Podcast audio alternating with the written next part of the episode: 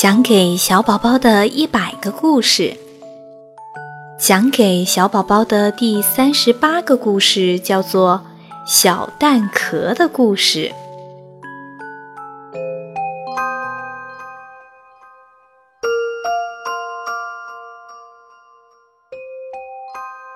噼噼啪，小蛋壳裂开了，钻出一只毛茸茸的鸡宝宝。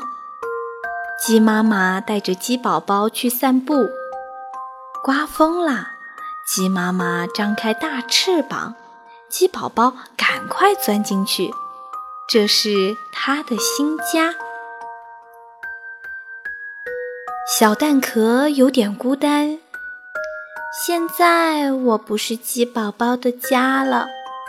对了，我要再去找一个小宝宝做他的家。它咕噜咕噜滚走了。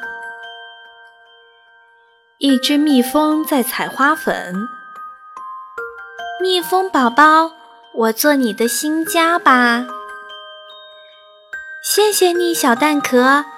我不是蜜蜂宝宝，我是蜜蜂阿姨。我的家在大树上，那个圆圆的蜂巢就是我的家。一只蚂蚁在拖虫子。蚂蚁宝宝，我做你的新家吧。谢谢你，小蛋壳。我不是蚂蚁宝宝，我是蚂蚁姐姐。我的家在田埂上，那个小小的泥洞就是我的家。一只小青蛙在唱歌。青蛙宝宝，我做你的新家吧。谢谢你，小蛋壳。我不是青蛙宝宝，我是青蛙哥哥。我的家在前面的小池塘里。一只小蜗牛在散步。蜗牛宝宝，我做你的新家吧。谢谢你，小蛋壳。我有家呀，你看，我的家在背上呢。谁也不需要它，小蛋壳有点难过。一只金龟子路过这里，哈哈，太好啦！我的宝宝正缺一个摇篮，这只蛋壳做摇篮刚刚好。金龟子衔来一片花瓣，铺在小蛋壳里面，多舒服呀！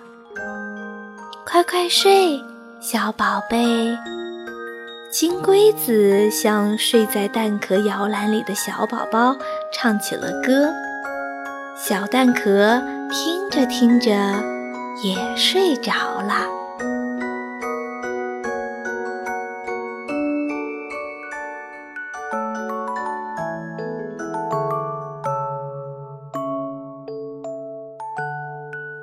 讲给小宝宝的第三十八个故事《小蛋壳的故事》讲完喽。